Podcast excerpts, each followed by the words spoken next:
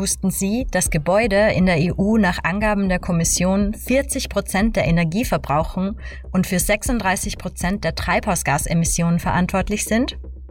Dass eine solche Menge an Energie über Gebäude verloren geht, hat nicht nur verheerende Folgen für die Umwelt. Auch unsere Geldbeutel leiden darunter. Die EU muss dafür sorgen, dass ihr Gebäudebestand renoviert wird. Und sie muss das Ziel verfolgen, den Gebäudebereich bis 2050 klimaneutral zu machen. Sie hören die Reihe Mehr Einsatz, bessere Rechtsetzung. In dieser Folge erfahren Sie, was es mit der Richtlinie über die Gesamtenergieeffizienz von Gebäuden auf sich hat, inwiefern sie den Wohnungs- und Gebäudebestand in der EU betrifft und was das Ganze für Baudenkmäler bedeutet.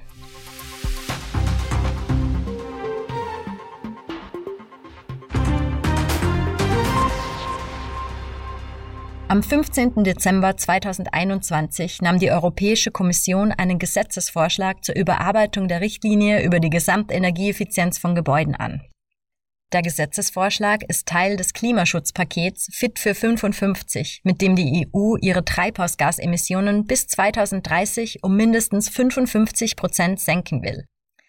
Dieses Ziel für 2030 ebenso wie das Ziel für 2050 machte die EU mit dem Europäischen Klimagesetz vom Juli 2021 rechtsverbindlich. Im März 2023 nahm das Parlament die vorgeschlagenen Änderungen der Richtlinie an.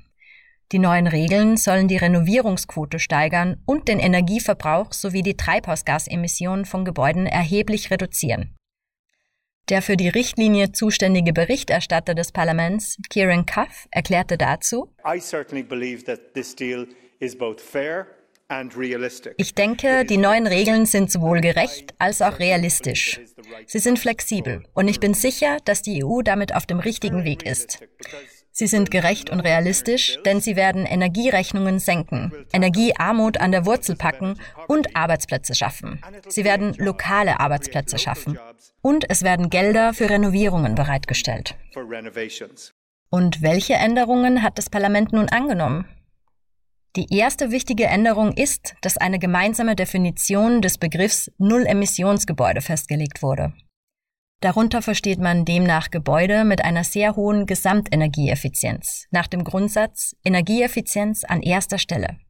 Null-Emissionsgebäude haben einen sehr geringen Energiebedarf, der wiederum ganz durch Energie aus erneuerbaren Quellen abgedeckt wird. Außerdem verursachen sie an ihrem Standort keine CO2-Emissionen aus fossilen Brennstoffen. Aber die wichtigste Neuerung betrifft den Ausweis über die Gesamtenergieeffizienz. In Zukunft sollen strengere Regeln für die Erstellung von Energieausweisen gelten und sie sollen EU-weit besser vergleichbar sein. Den Energieeffizienzausweis kennen Sie wahrscheinlich schon. Das ist dieses Energieetikett, das man zum Beispiel bei Immobilienanzeigen findet, mit einer Skala von A bis G, ähnlich der Energieskala für Haushaltsgeräte. Am Energieausweis sehen Sie, ob Ihr Zuhause gut isoliert ist oder nicht. Vor dem Hintergrund der aktuellen Energiekrise wird dieser Energieausweis immer wichtiger. In Belgien hängt davon zum Beispiel ab, ob ein Vermieter einen Indexmietvertrag abschließen kann, also ob er die Miethöhe an die Entwicklung der Verbraucherpreise koppeln darf. In einigen Staaten ist ein Energieeffizienzausweis die Voraussetzung dafür, dass man ein Immobiliendarlehen bekommt. Die Banken rechnen nämlich damit, dass Immobilien mit einer schlechten Gesamtenergieeffizienz früher oder später renoviert werden müssen. Deshalb berücksichtigen sie die Kosten für die Renovierungsarbeiten mitunter gleich. So können die Banken bewerten, ob ein Immobilienprojekt tragfähig ist, bevor sie über ein Darlehen entscheiden.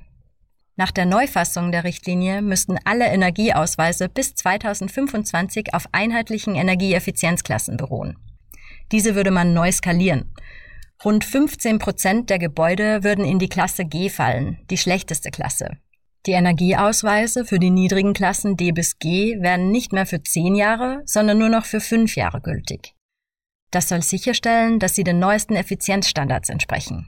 Energieausweise für die Klassen A bis C werden jedoch weiterhin bis zu zehn Jahre gültig.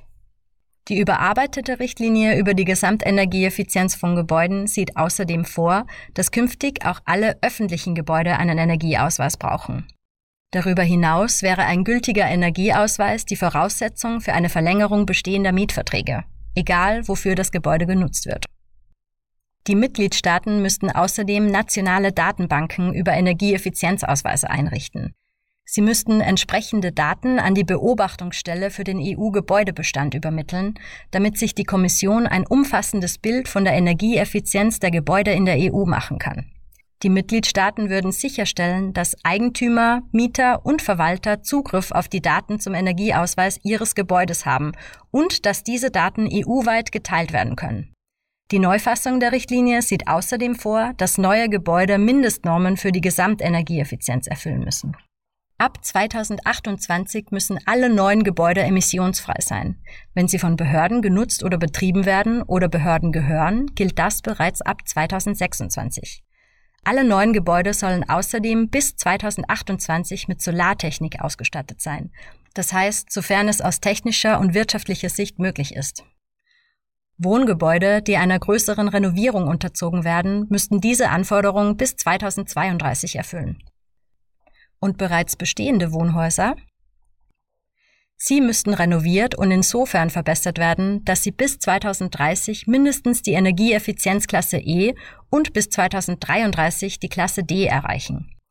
Auf einer Skala von A bis G entspricht G den 15 Prozent im Gebäudebestand der Mitgliedstaaten, die die schlechtesten Werte erzielen.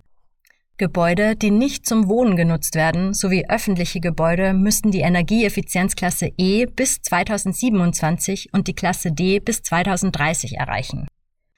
Um diesen Zielen näher zu kommen, sollen die Mitgliedstaaten entsprechende Maßnahmen in ihre nationalen Renovierungspläne aufnehmen. Die Richtlinie ist also recht flexibel. Das Parlament will den Mitgliedstaaten die Möglichkeit geben, die neuen Ziele für einen bestimmten Teil der Gebäude anzupassen, je nachdem, ob die Renovierungen aus technischer und wirtschaftlicher Sicht möglich sind und ob sie genug qualifizierte Arbeitskräfte zur Verfügung haben. Die nationalen Renovierungspläne sollen auch Förderprogramme für einen leichteren Zugang zu Zuschüssen und Finanzmitteln umfassen. Zum Beispiel müssen sie kostenlose Informationsstellen einrichten und kostenneutrale Renovierungsprogramme schaffen. Auch sollen finanzielle Anreize dafür sorgen, dass mehr Gebäude mit besonders schlechter Energiebilanz umfassend renoviert werden und finanziell schwächere Haushalte sollen gezielte Zuschüsse und Beihilfe bekommen.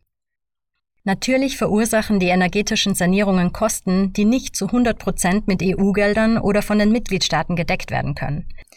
Aber in einer Zeit, in der Energierechnungen drastisch steigen, dürften diese Maßnahmen nicht nur der Umwelt zugutekommen, sondern auch langfristige wirtschaftliche Vorteile für die Bevölkerung bringen. Doch was ist mit historischen Baudenkmälern wie dem Anne-Frank-Haus in Amsterdam, Mozarts Geburtshaus in Salzburg oder dem Schloss Neuschwanstein in Bayern? Fallen auch sie unter diese Richtlinie? Diese Reform würde natürlich ihre Grenzen haben. Für Baudenkmäler etwa würden die neuen Regeln nicht gelten. Die Mitgliedstaaten können außerdem auch Ausnahmen machen, zum Beispiel für Gebäude, die wegen ihres besonderen architektonischen oder geschichtlichen Werts geschützt sind, oder solche, die nur vorübergehend genutzt werden. Auch Gebäude, die man für technische Zwecke nutzt, sowie Kirchen und andere Gebetsstätten können von den neuen Regeln ausgenommen werden.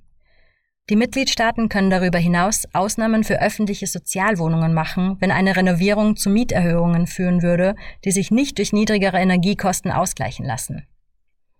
Zusammenfassend lässt sich sagen, dass die EU eine gewaltige Aufgabe vor sich hat.